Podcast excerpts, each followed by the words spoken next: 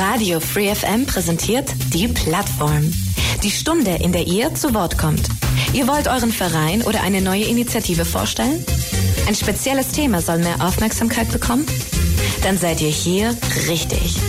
Montag bis Donnerstag von 4 bis 5 und am Sonntag in der Wiederholung ab 12. Interessiert? Mails unter plattform at freefm.de oder Ulm 938 6284.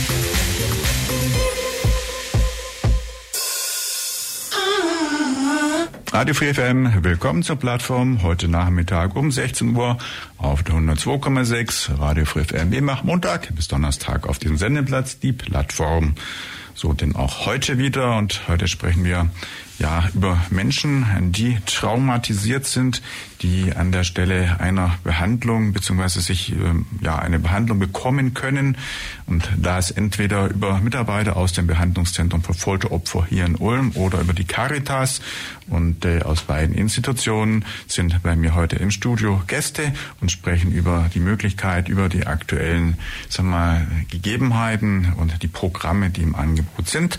Und ich freue mich, dass zum einen bei mir im Studio die Frau Christine Krug, die Frau Krug. Hallo Frau Krug, herzlich willkommen bei uns im Studio. Hallo. Und zum anderen der Manfred Markowitzki. Markowitzki. Manfred, ganz herzlich willkommen ein ja. zweites Mal. Hallo. Wir haben schon mal für eine Jahr Sendung gemacht. Schön, ja. dass du wieder da bist und wir sprechen heute auch wieder über euer Thema, eure Anliegen. Mein Name ist Michael Trost und äh, ja, eine Stunde haben wir Zeit und wir haben es immer ja so, dass wir am Anfang eine kurze Vorstellrunde machen und so wollen wir das dann auch heute wieder machen.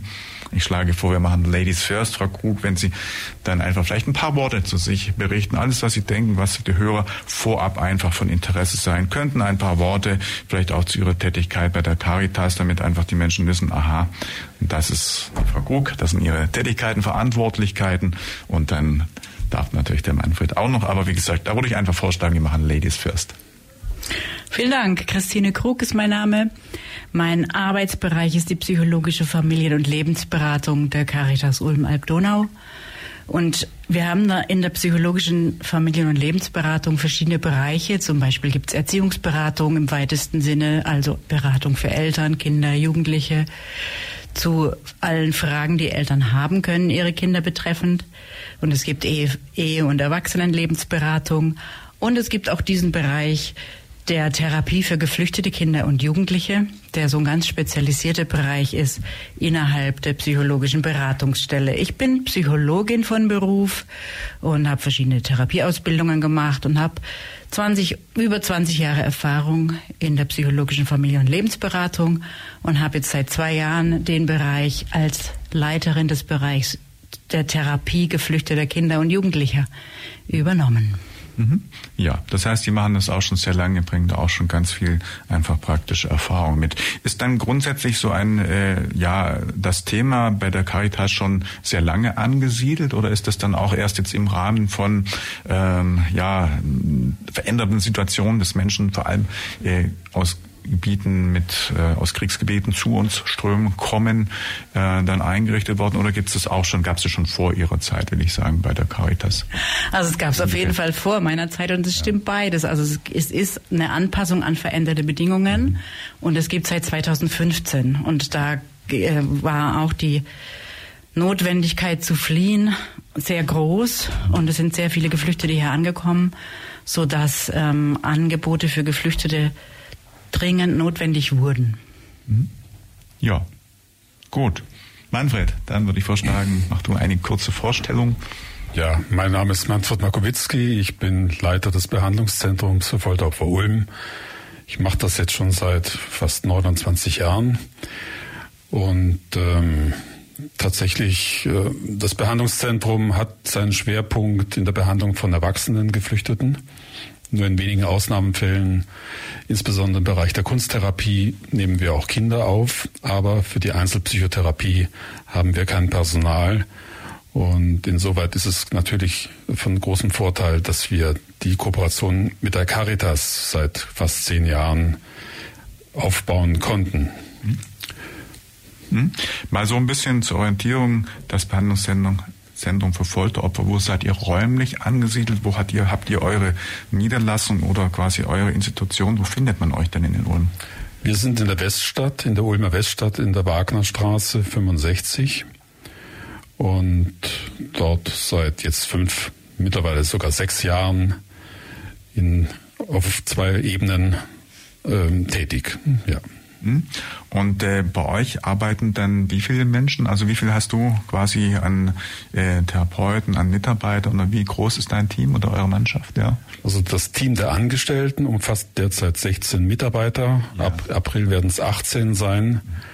Davon sind sechs Psychologen, ähm, drei Sozialarbeiter, zwei Honorarärzte, äh, zwei Kunsttherapeutinnen und weiteres Personal, das sich um Management, Projektarbeit und Öffentlichkeitsarbeit kümmert. Mhm. Also schon eine sehr große Institution eigentlich mit. Hinzu kommen tatsächlich noch die Dolmetschenden, die hätte ich jetzt oh ja. fast vergessen. Das sind derzeit 45, die unter Vertrag stehen, 45 Dolmetschende für 30 Sprachen. Mhm wow, 30 Sprachen, das ist ja. natürlich eine Herausforderung. Das heißt, wir haben in Ulm so viele Menschen, so viele Sprachen, die eben ja alle auch einer Betreuung bedürfen. Äh, wie ist das bei der Caritas und jetzt in Ihrem Umfeld? Also Sie haben verstanden, Sie sind dann die Verantwortliche für die Therapie-Themen. Wie viele Menschen sind jetzt bei Ihnen im Umfeld? Also wie viele betreuen jetzt bei Ihnen, außer Ihnen noch die geflüchteten Kinder und Jugendlichen ja. ähm, werden von fünf Personen betreut. Wir sind alle in Teilzeit beschäftigt. Mhm. Wir werden also 2,3 Stellen, wenn man die in Stellen umrechnet. Ähm, das sind alles Traumatherapeutinnen, Kinder- und Jugendpsychotherapeutinnen, Kunsttherapeutin. Also alle haben Weiterbildungen im therapeutischen mhm. Bereich für Kinder und Jugendliche. Das heißt, in diesem therapeutischen Bereich gibt es auch ganz unterschiedliche Bereiche und unterschiedliche Qualifikationen. Als Therapeutin oder Therapeut ist nicht gleich Therapeut, sondern Kinderbereich oder äh, ja, Erwachsenenbereich ist unterschiedlich. Also da gibt es ganz unterschiedliche dann auch ja, Weiterbildungswege und insofern Qualifikationen. Verstehe ich das richtig? Also für die Kinder- und Jugendlichen-Therapeutinnen gibt es ja. auf jeden Fall andere Ausbildungswege als für die Erwachsenen-Therapeutinnen. Mhm. Die können allerdings dann zusätzlich auch Kinder- und Jugendtherapeutinnen sein. Aber wenn man ausschließlich Kinder- und Jugendlichen-Therapeutin ist, dann hat man ein bisschen einen anderen Ausbildungsweg genommen. Mhm. Oh ja. Und äh, wie ist das jetzt in beiden Fällen, also bei Caritas als auch bei äh, Behandlungszentrum für Folteropfer oder kurz BFU, also wenn wir jetzt BFU sagen, meinen wir genau das Behandlungszentrum für Folteropfer. Äh, bei BFU sind es dann alles Festangestellte oder gibt es auch äh, Ehrenamtmitarbeitende oder also gerade, ich glaube, mich zu erinnern, Manfred, aus dem Dolmetscherbereich, hättet ihr irgendwie Ehrenamtler auch im Einsatz oder wie ist das? Nein, tatsächlich, das war in der Anfangsphase, aber das ist schon sehr lange her. Die Arbeit ist doch so belastend, dass wir für alle, die mit Klientenbezug arbeiten, entweder eine Honorartätigkeit vergüten oder eben angestellt. Und ja. bei uns ist es auch so wie bei der Caritas, äh, nur wenige sind Vollzeit angestellt, derzeit sind es nur drei, aber insgesamt haben wir zehn Vollzeitäquivalente im Angestelltenbereich. Mhm. Ähm, ja. Die Dolmetschenden tun einen wahnsinnig guten Job. Also die haben die eine hohe Qualifikation in mindestens zwei Sprachen. Die sprechen zwei Sprachen, also komplett flüssig. Und in der Therapie zu arbeiten mit Dolmetschenden kann wunderbar sein, wenn die Dolmetschenden einen richtig guten Job machen. Dann ähm, erhöhen die sozusagen die Wirkung der Therapie. Und das ist wunderbar. Und die müssen sich halt am allermeisten von allen Beteiligten in der Therapiesitzung konzentrieren, weil die müssen sich in jeder Sekunde konzentrieren. Mhm. Während der Dolmetschende spricht, habe ich manchmal ein bisschen Zeit zu überlegen, was meine nächste Intervention sein könnte. Mhm. Der Dolmetschende hat diese Zeit nicht. Mhm. Ja, ja, ist natürlich dann sehr komplex, sowohl von der Materie als auch von einfach von der äh, sprachlichen Seite und dort das alles eben auch in die Nuancen wieder korrekt zu geben, dass man versteht und die Leute ja wahrscheinlich auch nicht ganz so einfach über das ein oder andere Erlebte sprechen wollen, dass das eine, eine Herausforderung ist, das kann ich mir vorstellen. Ja, das ist eine sehr qualifizierte Tätigkeit und die ja. Dolmetschen sind ein hoher Schatz. Mhm, ja, okay, gut. Äh, vielleicht auch noch räumlich, die Caritas, wo, wo findet man sie, Frau Krug? Also wo ist das vom uns findet man an verschiedenen Stellen. Ja. Also unsere Hauptstelle der ähm, psychologischen Beratungsstelle ist am unteren Kuhberg in der Spielmannsgasse. Mhm. Wir haben auch noch eine Stelle in Ehingen in der Helestraße. Auch dort ist eine Mitarbeiterin, die äh, die Therapie für die traumatisierten Kinder und Jugendliche mit Fluchterfahrung macht. Mhm. Und wir haben Räume in der Olgastraße, die wir nutzen. Mhm. Wir sind aber auch unterwegs, also wir gehen auch in die Gemeinschaftsunterkunft und haben dort ein offenes Atelier für die Kinder, die dort wohnen. Um, wir haben jetzt auch eine Elterngruppe in der Gemeinschaftsunterkunft und manchmal machen wir auch zugehende Arbeit. Das heißt, wir gehen hin und klopfen in der Gemeinschaftsunterkunft an die Türen und stellen unser Angebot vor. Also wir sind auch unterwegs und wir sind auch in den Schulen, die VKL-Klassen, also vorbereitende Sprachklassen für mhm. Geflüchtete haben und machen ähm, ein therapeutisches Angebot in einer Schule. Mhm. Ja. Wie ist dann das eigentlich jetzt zum Einzugsbereich? Also äh, wir haben ja einen, einen, Radius hier auch, was jetzt die, das Sendegebiet angeht, einen Bereich, der weit über Ulm hinausgeht, Ulm am Donau, Neu-Ulm, äh, sowohl eben Caritas als auch eben beim BFU. Also aus welchem Umfeld kommen die, die Leute oder dürfen kommen? Gibt es da irgendwie eine Festlegung, dass man sagt, nur Ulm, Neu-Ulm, am Donau oder könnten theoretisch auch, wenn uns jetzt jemand irgendwo fernab weiterhört, äh, Menschen hier nach Ulm kommen und sagen, wir würden gerne jetzt in die Behandlung hier in Ulm gehen. Wie ist da die Regelung oder die? Also für die Erwachsenen ist es sicher unterschiedlich im Verhältnis zu den Kindern. Also man kann bei erwachsenen Klienten davon ausgehen, dass sie äh, Wege bis 100 Kilometer einfach bewältigen können. Jetzt mit Deutschland-Ticket ist es auch bezahlbar. Ähm, Im Übrigen bezahlen wir das oft aus Spendenmitteln, diese Fahrtkosten. Damit sie das überhaupt bewältigen können.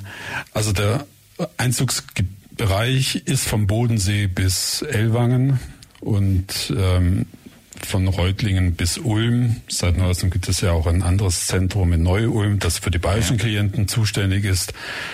Wir haben jetzt noch Altbestandspatienten aus Bayern, die wir noch weiter behandeln, bis äh, die Therapie zu Ende ist. Aber wir nehmen eigentlich keine weiteren neuen Klienten aus Bayern auf. Mhm. Wobei mich jetzt das dann doch etwas wundert. Ich dachte, dass da in Bezug auf solche Behandlungsthemen die Landesgrenze gar nicht relevant sein würde, aber dann ist dem doch so. Das hat was mit Bezahlung zu tun, tatsächlich. Ja. Also das Land Baden-Württemberg bezahlt keine Therapien und auch kein Personal für Klienten aus dem bayerischen Raum. Mhm. Das gilt in gleicher Weise für den Zweckerfüllungsfonds, aus dem jetzt unser gemeinsames Projekt zum großen Teil finanziert wird. Mhm. Somit haben wir dann schon eingeschränkte Möglichkeiten der Behandlung. Und das müssen wir berücksichtigen. Ja, das heißt, das war aber bis dato nicht der Fall. Das heißt, in früheren Jahren hat man da großzügig dann eben auch Menschen aus dem Bayerischen bei euch behandelt. Dann und wir hatten Spenden eingesetzt und teilweise extra ja. akquiriert, um das noch zu ermöglichen, mhm. was aber zunehmend schwierig geworden ist. Mhm. Das heißt, zumindest auch auf der Seite, der anderen Seite der Donau gibt es dann Ansprechpartner ja. und Betreuung. Das heißt, es entsteht keine Lücke, auch wenn jetzt dort die Regelung eben anders getroffen wird. Und ähm, wie ist das generell? Also sowas wie das BFU, gibt es das dann in anderen Städten oder in anderen Bundesländern auch? Oder ist das in der Form, wie es jetzt äh, bei euch in Ulm geht, Manfred, bei euch etwas doch einzigartig in Größe, in Ausrichtung, in Fachqualifikation einzigartige Institutionen? Nein, so einzigartig sind wir nicht mehr. Als wir begonnen hatten, waren wir schon relativ äh, einzigartig. Als wir vor jetzt fast 30 Jahren begannen, gab es nur sechs Zentren in Deutschland. Mittlerweile gibt es fast 50. Oh ja. Mhm deutschlandweit und auch in Baden-Württemberg gibt es derzeit neun Zentren, die sich auch zusammengeschlossen haben in eine Landesarbeitsgemeinschaft, die wir auch mit initiiert haben. Oh ja, das heißt, auf der Ebene tauscht ihr euch auch ja. wahrscheinlich aus, tauscht auch, äh, tauscht euch mit Erfahrungen aus, wahrscheinlich auch, oder? Da wir die, das Land Baden-Württemberg als gemeinsamen Finanzier haben, der so etwa ein Viertel unserer Gesamtkosten stemmt, ähm, war das natürlich auch naheliegend, dass wir mit dem Sozialministerium als dem zuständigen Ministerium in engem Kontakt stehen, sowohl fachlich wie auch die finanzielle Seite abdeckend und wir auch gemeinsam ähm, den Antrag stellen. Wir sind übrigens mittlerweile auch institutionell gefördert über den Haushalt des Landes Baden-Württemberg. Also wir Zentren in Baden-Württemberg sind keine Projekt, keine Projekte mehr im Sinne des mhm. äh, Wortes. Wir gelten mittlerweile als ähm, Versorgungsbestandteil in diesem speziellen Bereich. Mhm. Wie ist es bei jetzt äh, bei Caritas? Die Caritas hat ja irgendwo ein bisschen einen kirchlichen Träger und Hintergrund auch. Wie ist jetzt da das mit Finanzierung und Mitteln und dann eben auch Kooperation vielleicht über den Bereich Ulm hinaus? Also die Finanzierung ist tatsächlich sehr ähnlich mhm. äh, das, mit dem BFU. Wir haben einige Geldgeber, die uns beide finanzieren. Zum Beispiel der Zweckerfüllungsfonds der Diözese Rottenburg-Stuttgart ähm, äh, finanziert unser Angebot bei der Caritas und aber auch das Angebot beim BFU und und das Angebot in, bei Refugio in Villingen-Schwenningen, wo wir gemeinsam einen Antrag gestellt haben, eben für den Zweckerfüllungsfonds, für die Finanzierung dort.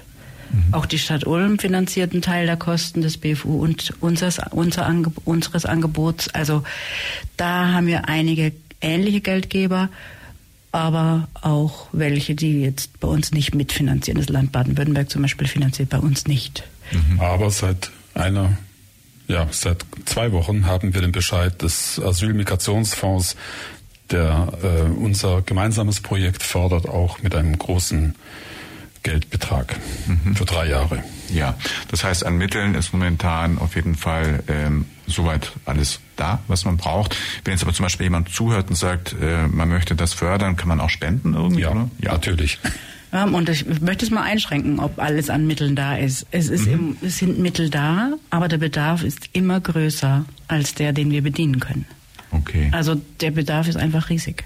Also insofern, wenn jemand sich bereit erklärt zu spenden, dann ist das willkommen, sowohl bei natürlich. BFU als auch bei der ja, Natürlich. Selbstverständlich. Ja, schön. Wir sprechen gleich über die Lage aktuell, was Beflüchtete angeht, insbesondere auch hier in Ulm. Die Plattform Radio FM. Heute Nachmittag geht es um Menschen, um Therapien. Es geht um das Behandlungszentrum für Folteropfer und in Verbindung mit der Caritas eben Behandlung von Menschen, die geflohen sind, die in Nöten sind und eben therapeutischer Betreuung bedürfen, sowohl Erwachsene als auch Jugendliche und Kinder. Und darüber spreche ich mit meinen zwei Studiogästen. Wir sagen noch mal kurz, wer da ist. Nur ganz kurze Namen noch mal. Christine Krug von der Caritas.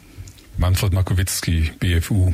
Ja, das war, was wir eben auch schon ein bisschen einführend gesprochen haben über beide Institutionen. Einfach ein bisschen den Hintergrund ähm, ja, besprochen. Jetzt wollen wir mal ein bisschen über die aktuelle Situation in Ulm sprechen. Wir wissen, in Ulm überall sind Menschen einquartiert, überwiegend, glaube ich, zuletzt aus dem Bereich Ukraine, die zu uns gekommen sind, geflohen sind. Aber wir haben auch Menschen aus Syrien, aus Afghanistan, ich glaube auch aus dem Irak und natürlich in den letzten Wochen, Monaten in den letzten zwei Jahren auch sehr viele Menschen aus, Menschen aus der Ukraine und ich glaube sogar auch aus Bosnien noch aus diesem Bereich. Das nicht mehr, oder? Nein. Das nicht mehr. Ähm, mhm. Bosnien ist nur Durchgangsland für Geflüchtete aus dem Nahen und Mittleren Osten oh ja. mittlerweile. Mhm. Weil ich hatte so eine Erinnerung, dass ja. wir auch über Bosnien beim letzten Mal gesprochen haben. Das hatten. war zu Anfang der 90er Jahre war das großes Thema. Ja. ja. ja. Sprechen wir einfach mal über den Ist-Status. Wie viele Menschen haben wir denn hier? Wie ist die Belastungssituation oder auch eben der Bedarf an Behandlung, an Therapie? Versuchen wir einfach mal da ein bisschen drüber, ja, mehr in Erfahrung zu bringen. Wer möchte?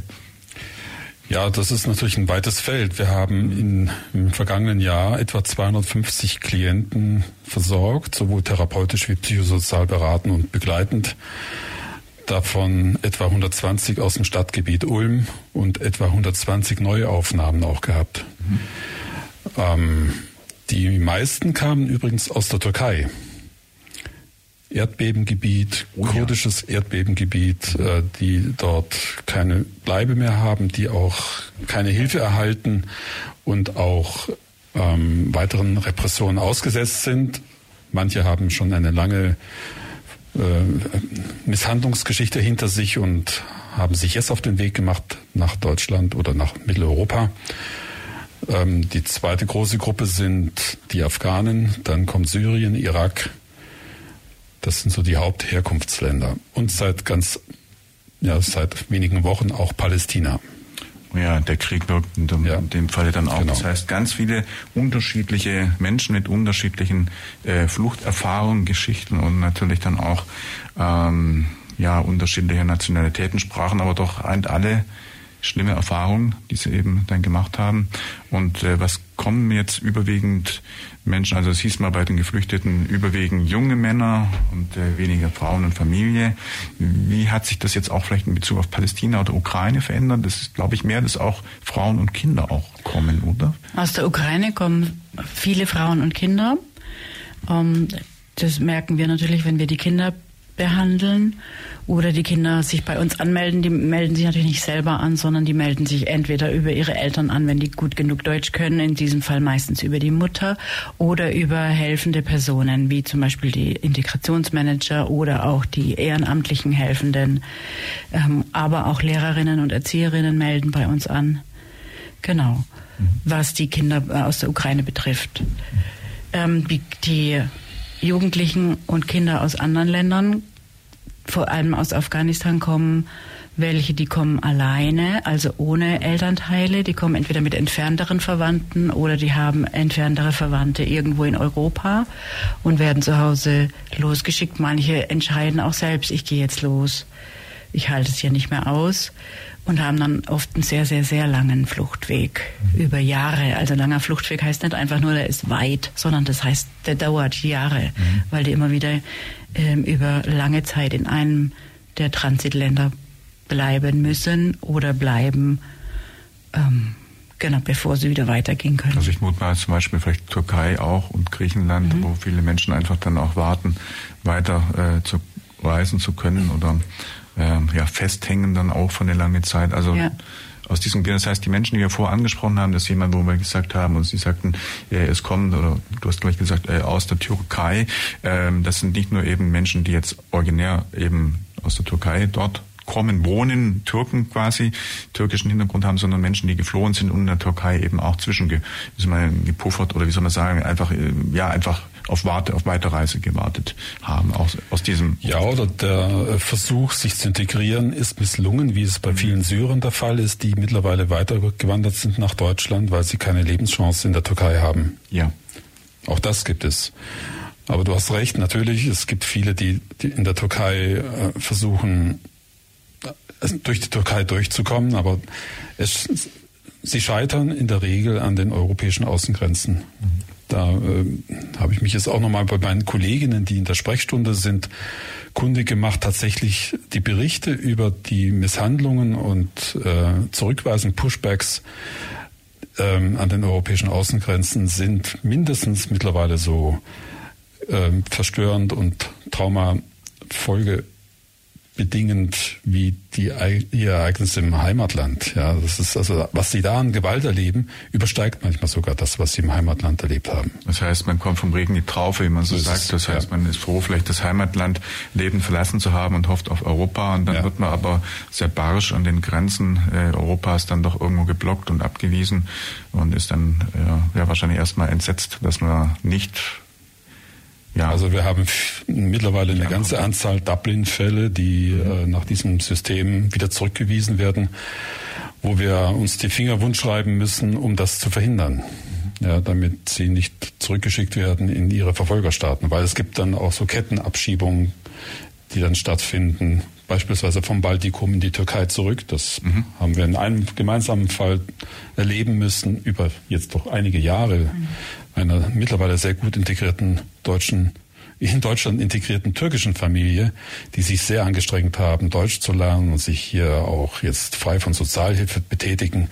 Kinder sind gut in der Schule, aber das war ein vier-, fünfjähriges äh, Martyrium. Ähm, nicht zu wissen, können sie hier bleiben. Also das äh, war auch hier nicht mit auszuhalten. Mhm. Das heißt, an der Stelle habt ihr auch sehr viel mit Behörden dann irgendwo ja zu kämpfen, würde ich nicht sagen, das ist der falsche Begriff, aber euch auseinanderzusetzen, vielleicht so. Durchaus, ja. Mhm. Gut, die Rechtslage ist entsprechend. Die Behörden setzen um, was die Rechtslage gebietet, aber es gibt natürlich unterschiedliche Ermessensspielräume. Mhm. Ja. Aber das ist ein Beispiel für gemeinsame Zusammenarbeit zwischen Caritas und BFU, gerade dieses Beispiel dieser kurdischen Familie, die äh, in litauischen Gefängnissen verbringen mussten.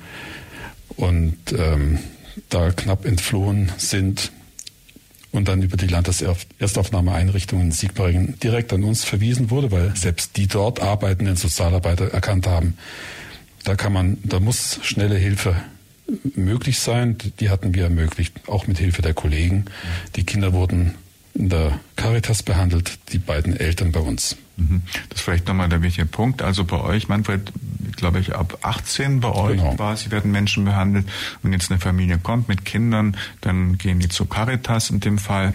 Und äh, Frau Kuck, wie ist das? Ab welchem Alter ist überhaupt dann so eine Behandlung möglich? Mein Kinder heißt theoretisch ja auch 0 bis 18. Ich meine, ein ja. Kind muss ja auch erstmal so weit sein, dass es überhaupt zugänglich ist oder auch das irgendwie vielleicht ausdrücken kann. Ab welchem Alter sind denn Kinder, Kinder dann bei Ihnen in der Therapie oder in der Betreuung? Ja, also man kann schon sagen, dass die ab null bei uns sind, aber dass die Therapie natürlich komplett anders aussieht, je nachdem, ja. wie alt das Kind ist. Und je kleiner das Kind ist, desto abhängiger ist es von den, ähm, von dem, was die Eltern zeigen und tun und wie die Eltern emotional reagieren auf äußere Bedingungen und auf das Kind. Das heißt, je jünger die sind, desto mehr sind die Eltern einbezogen. Das heißt, bei einem ganz, ganz, ganz kleinen Kind, null oder ein Jahr, ist es äh, eine Therapie, die nur mit, mit, zusammen mit dem Elternteil stattfindet und nicht allein mit dem Kind. Und da geht es einfach ganz sehr, sehr viel darum, wie kann der Elternteil das Kind in seiner heilsamen Entwicklung unterstützen.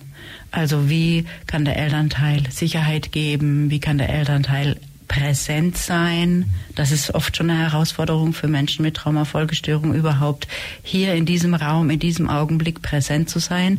Und das ist was, was kleine Kinder unbedingt brauchen von ihrer Bezugsperson, dass sie da ist.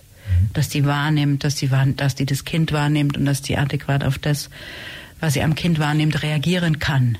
Und das zu können, braucht dann eben eine traumatherapeutische Behandlung der Erwachsenen, damit die überhaupt in der Lage sind, das zu können. Und dann sind die, wenn die im BFU in Behandlung sind, werden die Traumata dort behandelte Erwachsenen Person und wenn die dann bei uns mit dem Kind sind, dann sind sie in ihrer Rolle als Mutter oder Vater da und werden darin unterstützt, wie sie als Mutter oder Vater mhm. mit dem Kind interagieren, sodass auch das Kind auf dem heilsamen Weg kommt. Und diese Vermittlung von, wie kann ich mein Kind dann äh, mit unterstützen, wird dann auch jetzt bei euch dann geliefert, Manfred? Das heißt, ihr unterstützt nicht nur denn die Person als solche, sondern auch vielleicht, wie man dann eben auf die eigenen Kinder einwirken kann, oder? Na, ich glaube, das ist schon der Schwerpunkt der Kollegen bei das der Caritas. Also ja. Das eigene Trauma wird bei uns bearbeitet. Aber ja. wie gesagt, wie Frau Krug richtig sagt, die äh, in der Rolle der Eltern werden Sie bei der Caritas geschult. Okay, gut, dann ist das klar. Ja, okay. Aber es gibt natürlich eine, eine Fallkonferenz äh, zwischen den Bezugstherapeuten, sowohl bei uns wie bei der Caritas. Also man hat im Hintergrund sozusagen immer diesen aus, fachlichen Austausch. Wo steht man gerade in der Therapie? Was ist notwendig? Auch aufenthaltsrechtlich, wo brennt es ja. gerade? Die Dinge werden dann im Hintergrund ausgetauscht. Also das heißt, so zu, ja? Entschuldigung. Gerne, gerne, gerne. Sozusagen ist die Erwachsenentherapie und die Therapie mit kleinen Kindern, also die Vater- oder Mutterrolle mit kleinen Kindern, die bedingen sich gegenseitig. Sie sind sehr eng voneinander abhängig ja. und verschränkt, ja. damit die Eltern befähigt werden, auf ihr Kind zu reagieren, wie das das Kind nötig hat. Und ja. hinzu sagen muss, das alles geschieht dolmetschergestützt. Mhm. Ja. ja. das heißt auf jeden Fall, es gibt dann irgendwo einen gemeinsamen Austausch oder gemeinsamen Datenbestand, das sowohl jetzt BFU als auch Caritas wissen, dass die Familie, die kommt aus dem und dem Land, die hatten jetzt vier, fünf Jahre vielleicht diese Odyssee und waren hier und hier und haben das und das erlebt. Das heißt, dann hat man schon den gleichen Austausch und umgekehrt äh, weiß Caritas, was jetzt bei der BFU wäre, welche Form, welches Trauma irgendwo gerade behandelt wird und umgekehrt natürlich bei BFU, BFU weiß man auch, dass vielleicht die Kinder gerade bei Frau Krug und Kollegen dann irgendwo in der Betreuung sind.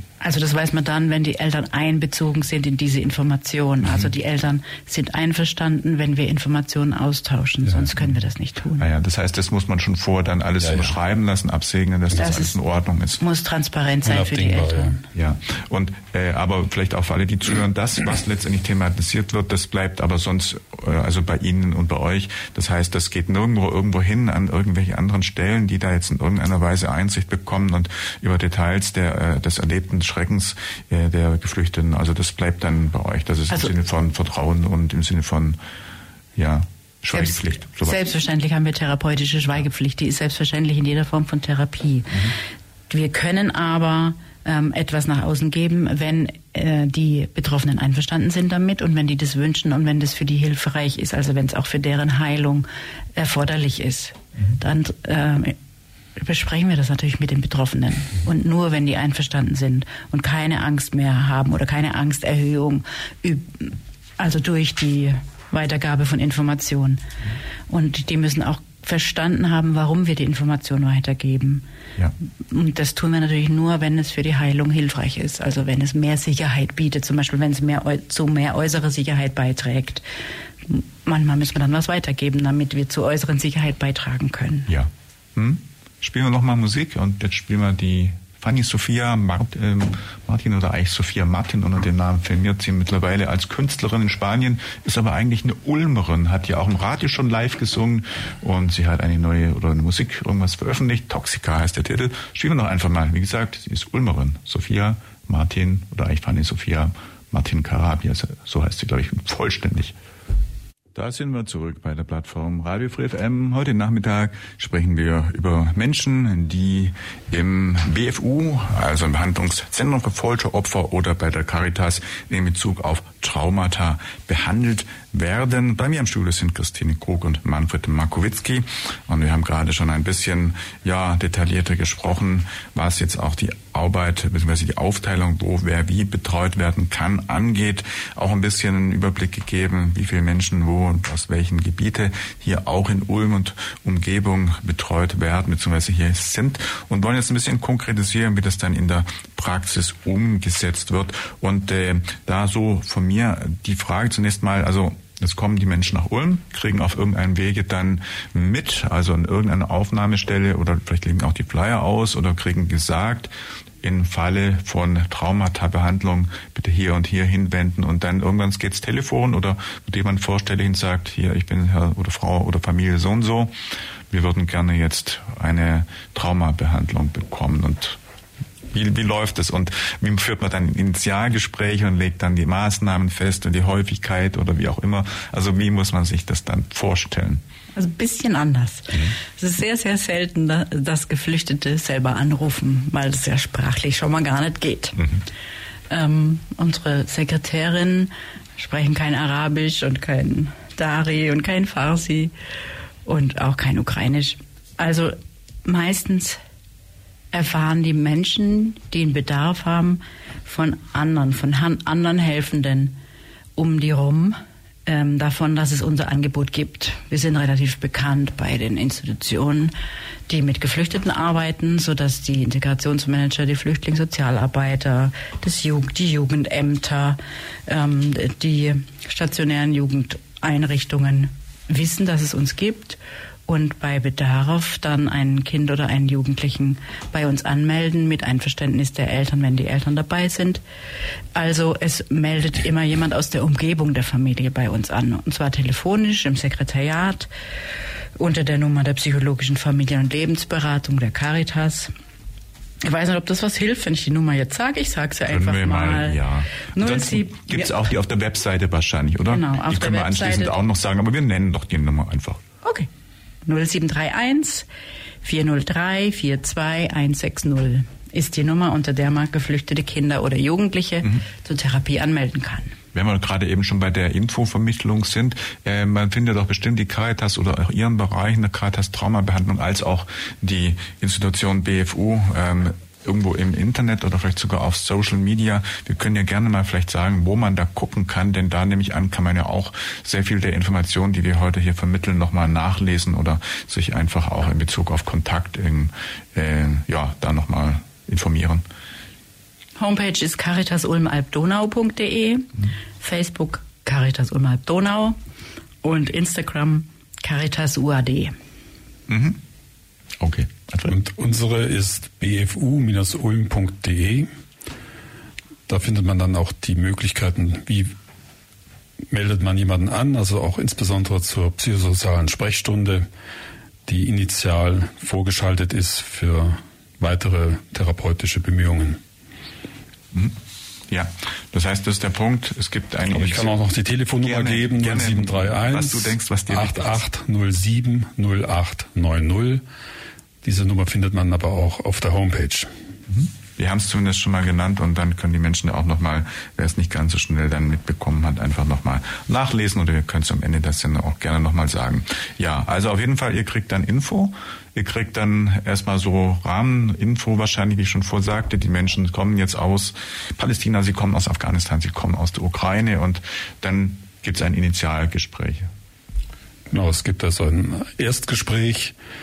Äh, das wird von einer Sozialarbeiterin zusammen mit der therapeutischen Leitung geführt. Diese, ähm, dieses Gespräch dauert etwa zwei Stunden mhm. mit Dolmetschereinsatz. Dann wird die Bedarfslage genau ermittelt, aber auch die Erkrankung, die vorliegt und auch die Möglichkeit, äh, die Frage natürlich geklärt, sind wir die richtige Stelle oder müsste man diese Person nicht an eine andere Stelle vermitteln? Insbesondere wenn es sich um psychiatrische Fälle handelt, sind wir nicht die richtige Stelle.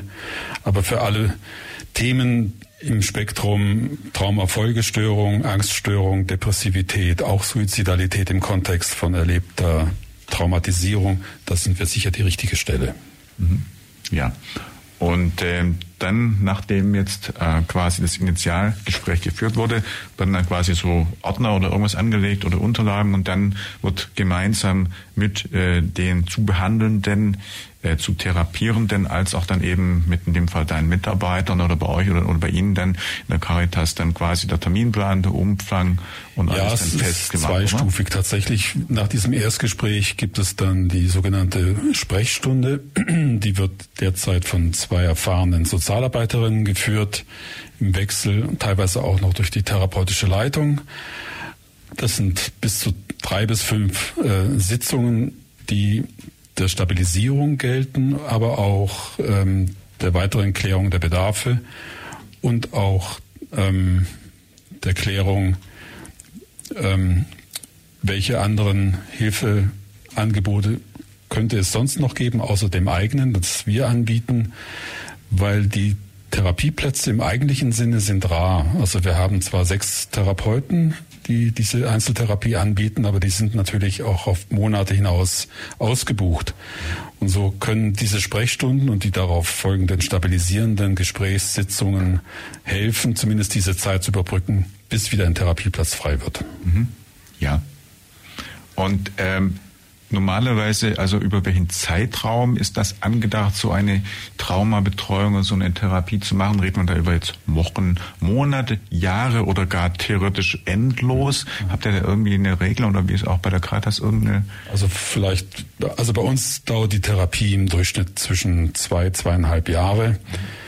Dann ist das Beschwerdebild soweit remittiert, also zurückgegangen, dass man davon ausgehen kann, dass sie ohne weitere therapeutische Hilfe ihren Alltag bewältigen können. Die Symptome sind soweit zurückgegangen, wie zum Beispiel Albträume, Ängste, äh, Schlaflosigkeit, ähm, depressive und andere suizidale ähm, Phänomene, die anfangs ein großes Thema sind, wo man wirklich fürchten muss, dass sie ohne weitere therapeutische Hilfe die nächsten Wochen nicht klarkommen, tatsächlich. Das können wir dank der dualen Vorgehensweise, die wir haben, sowohl psychosozial durch die, durch die Sozialarbeiter wie auch therapeutisch durch die Bezugstherapeuten in den Griff bekommen, schon innerhalb weniger Wochen sogar. Aber bis es dann soweit gut ist, in Anführungsstrichen, dass sie ohne weitere therapeutische Hilfe leben können, dauert es in der Regel zwischen zwei, zweieinhalb, drei Jahre. Mhm. Und wahrscheinlich bestimmte schlechte oder schlimme Erfahrungen bleiben wahrscheinlich auch ein Leben lang. Also wer jetzt da so einen Kriegshorror erlebt hat oder auf der Flucht schlimme Sachen, das geht doch nicht mehr aus dem Kopf dann irgendwo. Würde ich meine Kollegin ja. Vortritt lassen als Fachkollegin. Das muss auch nicht mehr aus dem Kopf gehen. Also das ist Teil des Lebens. Auch die schlimmen Erfahrungen sind Teil des eigenen Lebens. Wichtig ist, dass die dahin gehen, dass man die dahin packen kann, wo die hingehören. Also, dass die in der Vergangenheit sind. Dass einem klar ist, es war in der Vergangenheit, es ist mir passiert, es war sehr schlimm und es war in der Vergangenheit und es ist jetzt vorbei. Und das ist genau das, was in der Traumafolgestörung nicht klappt. Da kann man das eben nicht ähm, Gefühl in der Vergangenheit lassen, sondern es fühlt sich so an, als wäre das immer noch bedrohlich und als wäre es immer noch lebensgefährlich und als wäre dieses extreme Ereignis immer noch jetzt. Das ist der Unterschied zwischen, zwischen einem verarbeiteten Trauma, das bleibt in der Vergangenheit und es ist auch bewusst, dass es in der Vergangenheit ist und das Jetzt ist anders und sicher. Mhm. Und ein nicht verarbeitetes Trauma, das fühlt sich an, als wäre es jetzt und immer noch. Und das ist furchtbar anstrengend und stressig und furchtbar bedrohlich. Mhm. Das verhindert einfach die Lebensgestaltung im Hier und Jetzt und die Zukunftsgestaltung. Mhm. Ja, was ich gerade gedanklich auch im Hintergrund hatte, ich meine, dass viele ältere Menschen ja auch immer noch aus der Zeit des Zweiten Weltkriegs reden oder gar noch davor äh, über schlimme Erfahrungen, die sie gemacht haben, die sie auch ein Leben lang verfolgen und äh, dann eben ja bis heute auch noch irgendwo bei Ihnen Thema sind. Insofern mein Gedanke, dass eben bestimmte Sachen ja einfach gar nicht mehr irgendwie, die bleiben irgendwo, die kann man nicht wahrscheinlich 100 Prozent aus dem Kopf. Ja, wobei der Unterschied ist, dass diese Personen keinerlei therapeutische Unterstützung bekommen hatten. Ja, ja. ja. Also nach dem Krieg gab es diese nicht und man hat sich durch Arbeit versucht abzulenken und äh, eine bürgerliche Existenz wieder aufzubauen. Mhm. Äh, die Zeiten sind Gott sei Dank vorbei, dass man das mit sich selbst ausmachen musste und die Menschen, die hochbetagt sind, mittlerweile erst um die 90, mhm. die leben sie heute in der Gerontopsychiatrie. Ja? Die ja. Äh, schreien nachts, werden eingeholt von den Erinnerungen. Tatsächlich, so ist es. Ich ja. weiß es von meiner Frau, die früher in der Gerontopsychiatrie gearbeitet hat, die mir davon berichtet hat, wie schlimm das ist für die dort Lebenden, insbesondere Frauen, aber auch Männer, die dann äh, Russland überlebt haben, aber nach der Arbeitsphase in der Rente dann zusammengebrochen sind. Und äh, das möchten wir niemandem zumuten. Wir können das verhindern. Meine Kollegin hat es ja gerade gesagt. Für die Deutschen wie für die Migrantischen und die Geflüchteten, das ist jetzt keine Frage. Ja. Also inzwischen wissen wir einfach mehr über Traumatisierung und über Traumatherapie. Da geht die Entwicklung noch weiter und weiter und es ist einfach deutlich mehr, was wir jetzt können im Vergleich zu was wir früher zu Zweite Weltkriegszeiten konnten und wussten. Können wir gerne auch gleich noch ein bisschen vertiefen. Radio FM, die Plattform. Thema ist heute Traumatherapie für Geflüchtete. Und äh, wir haben ein klein bisschen schon dazu gelernt, was das Thema Trauma, Traumabehandlung hier auch in Ulm beim Behandlungszentrum für Folteropfer BFU und eben auch bei der Caritas angeht. Wir hatten auch erwähnt, dass eben beim BFU Menschen ab 18 und eben bei der Caritas bis 18 behandelt werden, betreut werden. Ähm, für mich ergibt sich daraus so ein bisschen auch noch die Frage, was ist denn jetzt einfach von der, ja, einfach von der Alters, vom Schnitt oder einfach so von der, ja, Anzahl der Menschen, die momentan hier als Geflüchtete sind, überwiegend? Also sind es mehr Jüngere, sind es mehr so die mittleren Alters oder auch sehr viele ältere Menschen? Also was ist denn so, kann man das überhaupt sagen? Also sind es überwiegend jüngere Familien also das, oder wie ist so Der Altersdurchschnitt unserer Klienten, kann ich ganz genau sagen, liegt ja. bei 32 Jahren. Also es sind noch relativ junge Menschen. 32, das ist jung, ja. ja. Mhm. Es sind ganz wenige über 60, also praktisch keine.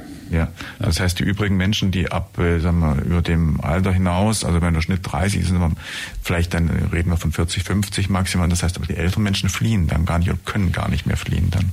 Genau. Mhm. Viele können das physisch gar nicht bewältigen. Es sind sowohl junge Männer wie auch junge Frauen, junge Familien, die fliehen Ältere fliehen in der Regel fast nicht mehr. Das ist bei den Ukrainern ähnlich wie bei den Afghanen, wie bei den Syrern. Die sind zurückgeblieben. Ja, man braucht schon eine enorme Kraft, um diesen Kraftaufwand von Flucht und Neuansiedlung in einer anderen Kultur, mhm. Sprache lernen und überhaupt zurechtzukommen, zu bewältigen. Also da brauchst du schon eine Stärke von vornherein, damit man das überhaupt schafft. Ja. Wie ist dann das überhaupt, also in Bezug auf Verarbeitung von Traumata oder auch von der Aufnahme derselben Schrecken, ist das bei Jüngeren zu Älteren, sprich Kindern, zu Erwachsenen unterschiedlich oder ist es auch vielleicht sogar zwischen den Geschlechtern Frau und Mann irgendwie unterschiedlich oder ist da kein Unterschied, was jetzt die Geschlechter angeht? Zu Geschlechtern kann ich wenig sagen. Ich, also ich, ich, sehe halt bei den Kindern, dass das sich ähm, anders äußert als bei den Erwachsenen. Aha. Die haben zwar die gleiche ähm, grundsätzlichen drei Symptomgruppen, aber die äußern sich anders. Also zum Beispiel gibt es sehr viele Kinder, die sehr, sehr gut funktionieren. Also die einfach ihre Schule machen, die gehen dahin, die ähm, versuchen äh, da aufzupassen und brav zu sein und sich anzupassen und die versuchen ihren Eltern keine, keinen Ärger zu machen und nicht aufzufallen. Ähm, das heißt, wenn die Traumafolgestörungen haben, dann wird es oft gar nicht gesehen, weil die sich so sehr anpassen, dass sie niemandem auffallen. Aber genau das könnte eine Traumafolgestörung sein, dass man innerlich erstarrt, emotional wenig ähm, Schwingung hat und dadurch nur noch funktioniert, anstatt zu leben. So, und das machen viele Kinder, dass sie sich so anpassen, damit sie ihren Eltern keinen Ärger machen, damit die, wenn die sehen, dass ihre Eltern sowieso schon belastet sind, dass die nicht auch noch eine zusätzliche Belastung sein wollen und sich dann ganz arg anstrengen, eben keine zu sein. Mhm. Die werden oft übersehen. Das heißt, es geht versteckte oder wie soll ich sagen, nicht sofort irgendwie erkennbare Traumata, mhm. die man nur auf dem Grund von Verhaltensmuster dann irgendwie rückschließen kann. Und es gibt welche, wo die Menschen sagen, das ist Hilfe, ich brauche Behandlung, die ja. ganz offensichtlich sind, die das auch artikulieren. Ja. Das ist dann eine ganz unterschiedliche Form. Und ich nehme an, das kann man dann aus dem Initialgespräch auch mit psychologischer Fachkenntnis und Erfahrung ein bisschen schließen, dann, oder? Ja, aus dem ersten Gespräch kann man das ähm, herausfinden, weil dann fragt man natürlich nach Symptomatiken ja. und ähm, nicht nur nach den spontan geäußerten, sondern auch nach denen, die wir kennen und fragen eben, ob sie das, diese Symptome kennen. Zum Beispiel das Symptom Rückzug, sich nicht mehr mit Menschen treffen wollen, wenn es nicht notwendig ist, keine Freude mehr haben. Sowas würde nicht spontan geäußert werden, wenn wir es nicht erfragen. Mhm. Kann man generell eine Regel ausstellen, sagen, je jünger man ist, desto leichter verarbeitet man oder ist das nicht der Fall? Also im Sinne von irgendwie, man vergisst noch oder man ist irgendwie noch mit den Gedanken anders oder flexibler oder irgendwas. So eine Regel gilt nicht, oder? Also grundsätzlich gilt, dass die Umgebungsbedingungen sehr wichtig sind für die Verarbeitung. Also ja. wenn gute Umgebungsbedingungen bedeutet viel Sicherheit im Außen, also eine sichere Umgebung, in der ich lebe. Es bedeutet, ich werde gesehen, ich werde unterstützt mit meinen Gefühlen. Niemand sagt, jetzt reicht's aber mit dem Heulen, hör doch mal auf, du hast jetzt genug geheult. Ähm, auch, dass man ähm, sehr viel Positives als Gegengewicht erlebbar macht ähm, und das auch wahrnimmt, also dass man die Wahrnehmung von Schönem fördert, nicht nur über das Schlimme spricht und nicht nur die schlimmen Nachrichten sich damit umgibt und das Schöne fördert. Also wenn man eine Umgebung hat, die in dieser Weise positiv und unterstützend ist, dann heilt das Trauma besser, als wenn man so eine Umgebung nicht hat. Sprich, wenn man sich weiterhin bedroht fühlt ähm, und noch Bedrohung da ist und Unsicherheit im Außen, dann ist, hat es sehr, dann ist es sehr schwer, dass das Trauma von selber heilt. Mhm. Kinder sind natürlich verletzlicher als Erwachsene, weil die noch nicht so viele Coping-Strategien haben, also Umgangsweisen. Ist es Coping? Coping-Strategien, das sind so Umgangs- und Bewältigungsweisen. Ja. Mm, die Kinder benutzen meist Ablenkung als Coping-Strategie. Also wenn irgendwas Schlimmes passiert, dann versuchen die sich abzulenken. Mhm. Ähm, oder wenn die Wiedererinnerungen kommen, also die Flashbacks, so dass sie wieder sich fühlen, als würden sie das Schlimme wiedererleben im Moment, dann versuchen die sich mit Ablenkung daraus zu schaffen. Mhm. Es gibt aber noch viel viel, viel mehr Möglichkeiten, ähm, damit umzugehen. Und das können Kinder einfach noch nicht, weil sie die Lebenserfahrung noch nicht haben. Wie ist denn das? Also auf der einen Seite haben wir dann Familien, wo dann auch vielleicht in der Familie einfach die Erwachsenen den Kindern dann eine betreuen oder beziehungsweise auch Unterstützung liefernde Personen irgendwo dann dastehen. Aber jetzt gibt es ja auch vor allem viele junge Männer oder Alleingeflohene, die dann eben nicht in Familienangehörigen dabei haben, die mhm. dann im Prinzip nicht in der Familie das austauschen oder sich besprechen können und eben nicht die Eltern oder irgendwie Begleitung haben, um sich zu unterstützen. Das heißt, die alleine irgendwo geflohen sind. Das macht da wahrscheinlich auch einen Unterschied aus, ob ich jetzt als Familie, wenn man sich gegenseitig unterstützt, da bin oder ob ich völlig allein in der Fremde ja. bin. Das ist ein Riesenunterschied, ja. Ja. Das macht einen Riesenunterschied und ich bin neulich von einem älteren afghanischen äh, Kollegen sage ich jetzt nicht, der ist, äh, war früher Krankenpfleger, ist jetzt in Rente, aber er hat eine wichtige Funktion für die Geflüchteten aus Afghanistan. Besonders, ich bin nochmal darauf hingewiesen worden, dass die vielen alleinreisenden jungen Afghanen mhm. mittlerweile ein Problem darstellen, weil sie zum Teil mit falschen Versprechungen nach Deutschland gelockt wurden. Mhm. Und hier vollkommen überfordert sind, insbesondere wenn sie keinen Familien-Background in Deutschland haben. Ähm, die sind hilflos. Die sind ähm, kulturell, sprachlich ähm, nicht in der Lage, die hohen Anforderungen, die das Leben in Deutschland auch hat, ja. zu bewältigen. Und sie sind natürlich enttäuscht, weil die Versprechungen wurden nicht, können nicht eingehalten werden. Also das geht nicht, dass man innerhalb weniger Monate dann eine eigene Wohnung hat, eine Arbeit und vielleicht auch ein Auto. Also diese Versprechungen, die da gemacht werden, die sind äh, schädlich. Ja. Man müsste im Grunde jetzt auch als Stadt, das ist so eine Idee, die wir jetzt auch verfolgen werden, für diese Gruppe eine besondere Beratung anbieten oder eine ständige Anlaufstelle, damit sie beraten werden, wie sie mit den Enttäuschungen klarkommen, mit ihren Traumata vielleicht besser klarkommen und dass sie eingebunden sind, dass sie gesehen werden, wie die Kollegin ja auch gesagt hat. Mhm. Ja, und äh, deswegen, also ist immer auch die Einzelsituation oder auch Herkunftsland wahrscheinlich und alles, äh, vielleicht auch religiöses irgendwo, was im Hintergrund vielleicht auch noch ein Punkt ist, äh, zu berücksichtigen und je nachdem muss dann eben mit viel Fingerspitzengefühl, mit sehr, sehr viel äh, Erfahrung als Therapeut, Therapeutin dann jeder einzelne Fall betrachtet werden. Hm.